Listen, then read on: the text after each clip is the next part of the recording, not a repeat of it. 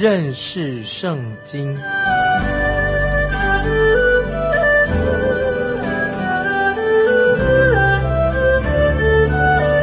认识上帝的话，把上帝的话带到全世界。本节目是由认识圣经机构和环球广播电台联合制作，欢迎收听。亲爱的听众朋友，你好，欢迎收听认识圣经，我是麦基牧师。我们看到历代志下第八、第九章是讲到所罗门王的政绩、他的成就以及他在其他方面的很好的见证。他已经成为了一个精力很充沛的一个君王。他想要执行大卫王他父亲所有的计划、他的目标以及他的承诺。现在我们来看历代志下第八章第一节：所罗门建造耶和华殿和王宫。二十年才完毕的。所罗门王执政共四十年，他花了一半的时间去大兴土木。接着我们看二三两节以后，所罗门重新修筑西南，送给他的那些城邑，使以色列人住在那里。所罗门往哈巴索巴去攻取的那地方，这是所罗门在执政以来唯一的战争，看起来并不是最重要的。接下来我们看历代志下八章九节，唯有以色列人所罗门不使他们当奴仆做工，乃是做他的战士、军长的统领、车兵长、马兵长。我们看到所罗门就指派以色列人啊做战士和军队的统领，让迦南支派的人他们的后裔来做苦役。他们曾经占领过迦南地啊，这些做苦役的。他们没有被完全的灭绝。接下来我们看第十节，所罗门王有两百五十独工的监管工人。所罗门这样做就造成他日后的大灾难。但圣经上对这件事情，所罗门有两百五十独工的监管工人，没有做评论，也没有称许这个事情。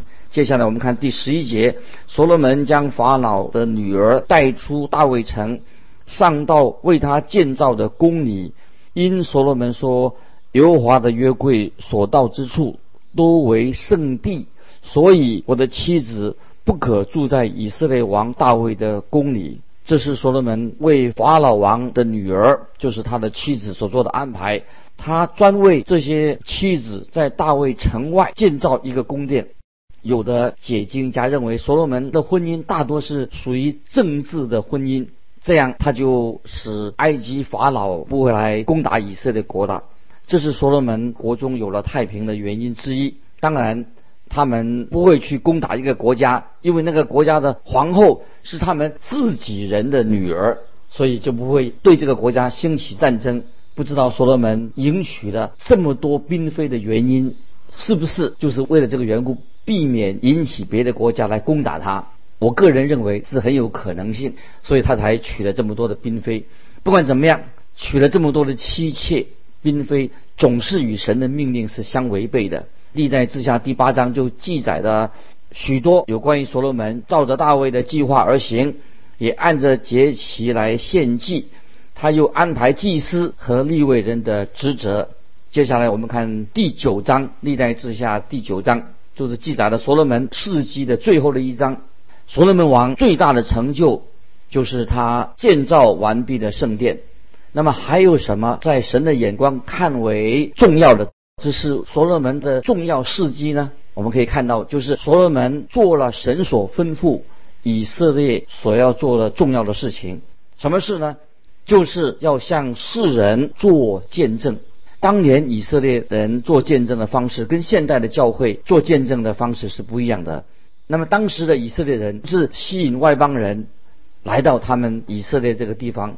那么现在的教会呢，是把福音要传到地极，向外发展。那么当时的以色列人就是让那些外邦人来到耶路撒冷的圣殿，邀请世人来跟他们一同敬拜。那么现在的教会乃是从耶路撒冷出发。开始啊，做见证，直到地极。换句话说，教会是将福音传到地极的各处。而以色列人当时的以色列人做什么呢？乃是邀请各地的各国的人来到圣殿这个地方认识神。我们看到以色列以自己的国家作为单位，为永生的真活的神，向多神主义，因为当时的国家大概都是多神主义，他们就以色列国就做见证。那么现在的教会呢，怎么做呢？乃是以个人做单位，他们为了复活的主耶稣基督，就向这些外邦各邦无神论的哦世界来做见证。如今这个时候啊，我们看见以色列已经完成了神守护给他们的使命。他们就吸引那些外邦人来到耶路撒冷，让他们认识神，借由以色列人的圣殿，让他们外邦人可以来到这个地方来认识独一的真神。那么今天听众朋友，神怎么样衡量一个教会，他是不是很成功？他的标准是什么呢？就是在于我们有没有向万国万民传扬福音啊！神是用这样的。一个标准来衡量，青年听众朋友，我们都有责任来向世人传扬福音。我们今天活在一个离经叛道的世界，很多不信，这是一个不信的世界，看起来情况非常黑暗，越来越糟糕。感谢神，仍然有许多像你我，像我，我们学习做一个忠心的教会的童工，我们做一个传福音的人，把福音纯正的福音把它传开。虽然我们知道今天传福音。也是非常的艰难的，我们也处在一个悖逆、悖逆神的世代里面。这个时候，我们看见以色列人他们非常成功的，就像当时的世代的人传扬福音啊，是常常超过我们所能够想象的。今天神也是借由我们基督徒向人传福音。虽然我们看见后来以色列人他们也因为悖逆神，被国家被掳了，我们。只用这个眼光来判断，哦，说以色列人失败的。但是我们知道，所罗门那个时代、那个时期，他们并没有离弃神。当时的以色列人就借着耶路撒冷向世人做见证。那个时候，我们知道许多的外邦人就被吸引，像他们就像磁铁一样吸引那些外邦人来到耶路撒冷。所罗门的时期让以色列国家走向一个巅峰。不久之后，国家又逐渐的腐败沉沦了。我们看到，在大卫和所罗门那个时代，那么在圣经的经文里面提到有两个非常有影响的外邦的国家，他们的元首来到啊耶路撒冷。当然还有许多是我们不认识的人。那个时代，其中一个，我们举一个例子，推罗王西南，他是大卫的朋友。这个西南的王，他就是认识了独一的真神，因为他很慷慨的为圣殿。的奉献礼、奉献礼物、预备的材料、提供的工人来建殿，在历代志下第二章十二节曾经提到这个推罗王，他就曾经历代志下二章十二节说，他写给所罗门的信上就提到，创造天地的耶和华是应当称颂的，他是给大卫王一个有智慧的儿子，这是推罗王。西南所写给所罗门的信上所提到的，好，我们西南我们知道西南王是属于亚佛的后裔啊，在创世纪提到亚佛啊，西南是亚佛的后裔。那么另一位女王是谁呢？就是四八女王，另外这个女王四八的女王，她也出现了。那么这个这两个王可以说都是以色列国。当时他们为神做了美好的见证，所以这些王啊，可以说是神的道啊，他们把福音已经把神的道传到地极。所以四八代表什么？代表韩族的后裔。接下来我们就会很快的提到四八女王的关于她的事情。在新约时代初代教会，在他们传道布道当中也提到，听众朋友也记得埃提阿伯的太监，这个人就是。韩族的后裔，哥尼流在新约哥尼流，他是谁的后裔呢？是属于亚佛亚佛的后裔。那么大蜀的扫罗后来变成保罗，大蜀的扫罗是闪的后裔啊。大同听众朋友给你做一个提醒。接下来我们看历代之下第九章，第九章一二节，示巴女王听见所罗门的名声，就来到耶路撒冷，要用难解的话试问所罗门。跟随他的人甚多，又有骆驼驮着香料、宝石和许多金子。他来见了所罗门，就把心里所有的对所罗门都说出来。所罗门将他所问的都答上了，没有一句不明白、不能答的。也这就是说，所罗门就告诉示巴女王，国家的强盛的秘诀是什么？是因为神所说是给他。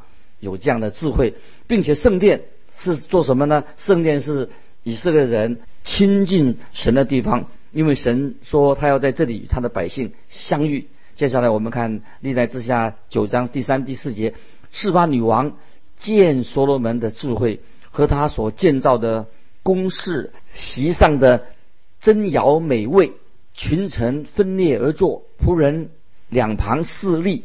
以及他们的衣服装饰，九正和九正的衣服装饰，又见他上油华殿的台阶，就诧异的神不守舍啊！这个形容的非常的好啊！这是历代之下九章三四节所说到。那么在列王记第十章二十四节也记载，普天下的王都求见所罗门，要听神赐给他智慧的话啊！这在。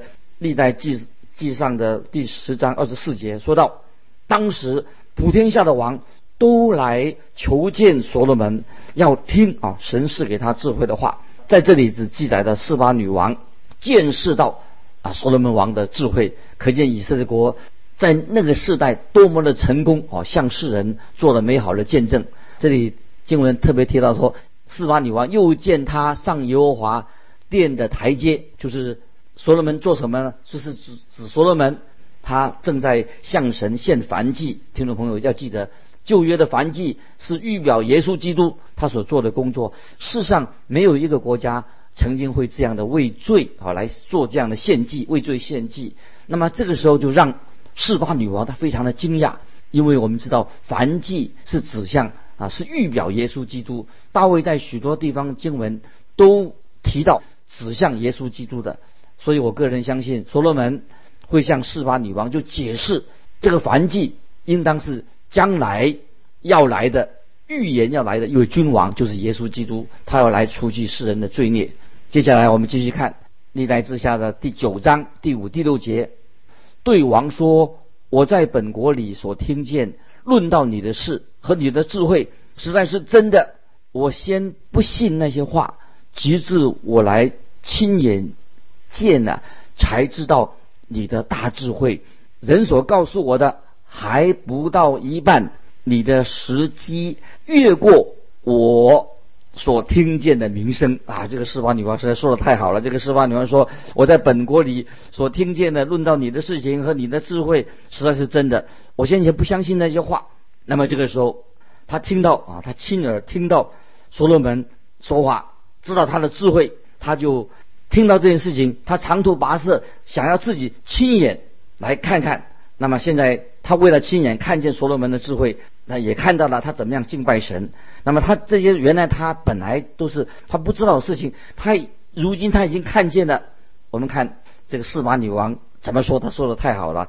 接下来我们看历代志下第九章第七、第八节：你的群臣、你的仆人常侍立在你面前，听你智慧的话。是有福的，耶和华你的神是应当称颂的。他喜悦你，使你坐在他的国位，为耶和华你的神做王。因为你的神爱以色列人，要永远坚立他们，所以立你做他们的王，使你秉公行义。所以我们看到这个四八女王说什么呢？她正在赞美独一的真神，我们的主耶稣。在新约时代也夸奖这位四巴的女王。在新约马太福音十二章四十二节，耶稣怎么说呢？当审判的时候，南方的女王要起来定这世代的罪，因为她从地极而来，要听所罗门的智慧话。那么我们知道，今天有一有一有个地方叫做示巴，这个地方是在阿拉伯和非洲的西南边。那么主耶稣这里说，他是从地极而来，要听所罗门的智慧话，他一定是来自啊，就女王是来自非洲，她的臣仆带了许多东方的金银珠宝。所罗门不像示巴女王一样对那些贡物那么金银宝石这么有兴趣，他一行人，示巴女王一行人浩浩荡荡带着珍奇宝物而来，但是他却对燔祭啊，就是当时所罗门献燔祭印象特别深刻。那我当时已经刚才已经提过了，这个就是主耶稣基督在旧约他那个无瑕疵的献祭，从这个献祭里面、燔祭里面表示出来，以色列人要怎样向外邦人做见证呢？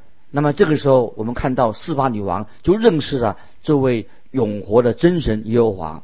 那么想到啊，主我们主耶稣在新约的时候，他有一天也坐在井的旁边。向那个撒玛利亚夫人说话，这个记载在新约的约翰福音第四章二十一节。主耶稣说什么呢？主耶稣说：“妇人，你当信我，时候将到，你们拜父也不在这山上，也不在耶路撒冷。在主耶稣的时代，我们知道时候将到，就是说主耶稣他已经来了，知道时候已经到了。也就是说，我们要把福音传到地极。”在所罗门的时代，那么世人只能到耶路撒冷听福音，但是今天福音已经传遍到全世界，感谢神啊！神的话语就应验了。接下来我们看历代志下第九章二十二、二十三节，所罗门王的财宝与智慧胜过天下的列王，普天下的王都求见所罗门，要听神赐给他智慧的话。我们看到所罗门在他执政的时期，他向世人做了一个美好的见证。接下来我们看二十五节啊，有另外一件事情就发生了。所罗门有套车的马四千棚，有马兵一万两千，安置在屯车的城邑和耶路撒冷，就是王那里。可见在所罗门他所做的事情上，他的品格实在有缺陷。在摩西律法已经规定，君王是不可以为自己。增添马兵和兵飞，那可可惜，所罗门这两样事情他都做了。在米奇多啊，米奇多这个地方，我们看到这是所罗门他盖的马厩，放马的地方。那么这些地方已经变成了废墟了，残破不堪的废墟了。所罗门竟然擅自为自己增添了马兵，这是没有遵照。摩西律法所规定的，君王不能够增添马兵跟兵飞。接下来我们看二十六啊到二十八节，所罗门统管诸王，从大河到菲利士，直到埃及的边界。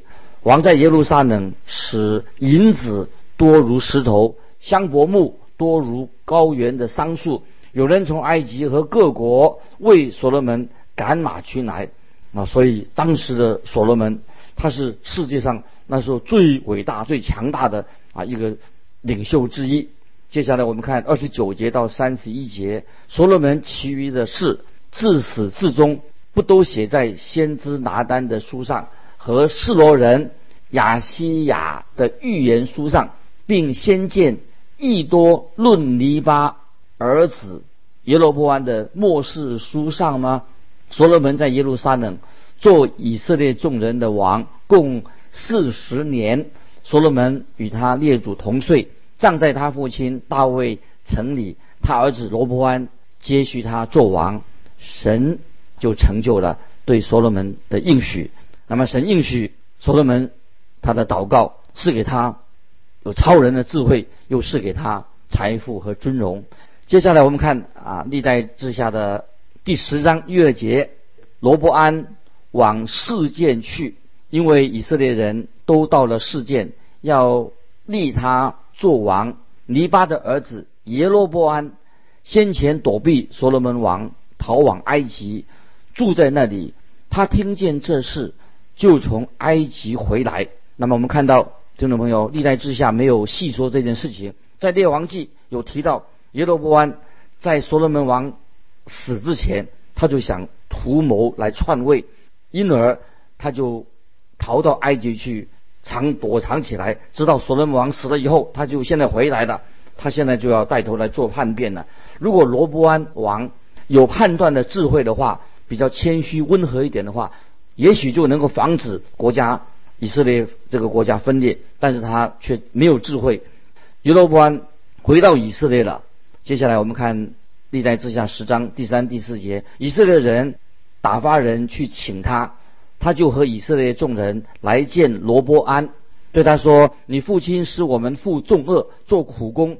现在求你使我们做的苦工负的恶重恶轻松些，我们就侍奉你。”这里说到，因为他父亲课税太重，就会导致国家的分裂不安的原因。为这个单纯的事件。会引起的革命或者背叛，会使这个国家走向这个衰败。我们知道历史上许多有这样的事情，真想不到我们所罗门王这么有智慧，大兴土木，他课重税，会后来造成罗伯安执政时期的一个隐忧。这个会给罗伯安耶罗伯安这个人，他叛变就有了好的理由。他都聚集了众以色列人来对。罗伯安的王说：“你的父亲使我们负重恶，做苦工。”耶罗伯安的态度，他这个时候说的很婉转，对罗伯安王说：“如果你能使我们负的重恶轻松一些，我们就跟随你。”我们也看到，如果罗伯安有智慧，接受他的劝告，就不会发生叛变。接下来我们看第五节，罗伯安对他们说：“第三日再来见我吧。”民就散去。他们的要求。听众朋友，是不是很合理？罗伯安应当借着这样的机会啊，把百姓负债的问题哦，去好好的做解决，做一个好的解决。最聪明的方式就去减税。接下来我们看六到八节，罗伯安之父所罗门在世的日子，有势力在他面前的老年人，罗伯安王和他们商议说：“你们给我出个什么主意，我好回复这民。”老年人对他说。王若恩待这民，使他们喜悦，用好话回复他们，他们就永远做王的仆人。王却不用老年人给他出的主意，就和那些与他一同长大，在他面前势力的少年人商议。啊，这个经文啊，已经搞说出这个原因了。罗伯安他的判断力实在太差的，他应当听所罗门，所罗门做王那些老的参谋、那些长辈的话。因为他比较了解情况，可惜他去请教这些年轻人。接下来我们看第十、第十一节。那同他长大的少年人说：“这民对王说：‘你父亲使我们负重恶，求你使我们轻松些。’王要对他们如此说：‘我的小拇指比我父亲的腰还粗。我父亲使用使你们负重恶，我必使你们负更重的恶。’”我父亲用鞭子责打你们，我要用蝎子鞭责打你们。这些年轻人这种建议啊，他怎么建议呢？啊，就是让不要让他们偷懒。我们都有工作啊，他们游手好闲，想偷懒，不要减税，要加税。这些年轻，这位年轻的罗伯恩王，他自己做了一件非常愚蠢的事情。长辈认为课税太重，他们应当已经建议了，应当不要再加税了。这样可以节省政府的开支，要减税，可惜啊，他不听啊。接下来我们看历代之下第十章十二到十四节，罗伯安、耶罗伯安和众百姓遵着罗伯安王所说，你们第三日再来见我的那话。第三日，他们果然来的。罗伯安王用严厉的话回回复他们，不用老年人所出的主意，照着少年人所出的主意对他们说。我父亲使你们负重恶，我必使你们负更重的恶。我父亲用鞭子责打你们，我要用蝎子鞭责打你们。我们看到这个愚昧的罗伯安听了少年轻人的建议，严厉的做这样的回话。接着我们来看十五节，王不肯依从百姓，这事乃出于神，为要应验耶和华借示罗人亚西亚对尼巴。儿子耶罗波安所说的话，那么这个预言是记载在列王记上的十一章九到三十九节。接下来我们再看列王记下第十章十六节，以色列众民见王不依他们，就对王说：“我们与大卫有什么份儿呢？与耶西的儿子并没有关涉。以色列人人啊，各回各家去吧。大卫家啊，自己顾自己吧。”于是。以色列众人都回自己家里去了。这个时候，以色列是指十个支派，犹大是指犹大和便雅悯支派，可是有时以色列也指南国，因为神把他们都看成是同一类啊同一种的百姓。接下来我们看十七到十九节，唯独住在犹大城邑的以色列人罗伯安仍做他们的王。罗伯安王差遣掌管服苦之人哈多兰往以色列人那里去，以色列人就用石头打死他。罗伯安王急忙上车逃回耶路撒冷去了。这样，以色列人背叛大卫家，直到今日。我们看到罗伯安派一个税吏去收税，居然去收税，百姓气得用石头打死他。罗伯安一点都不了解这个百姓的痛苦、内心的愤怒，于是以色列人就起来反抗大卫的后裔，直到今日，直到写这个历代志的这个时代。今天时间的关系，我们就分享到这里。欢迎听众朋友有分享的，欢迎你来信，记得环球电台认识圣经。麦基牧师说：“愿神祝福你，我们下次再见。”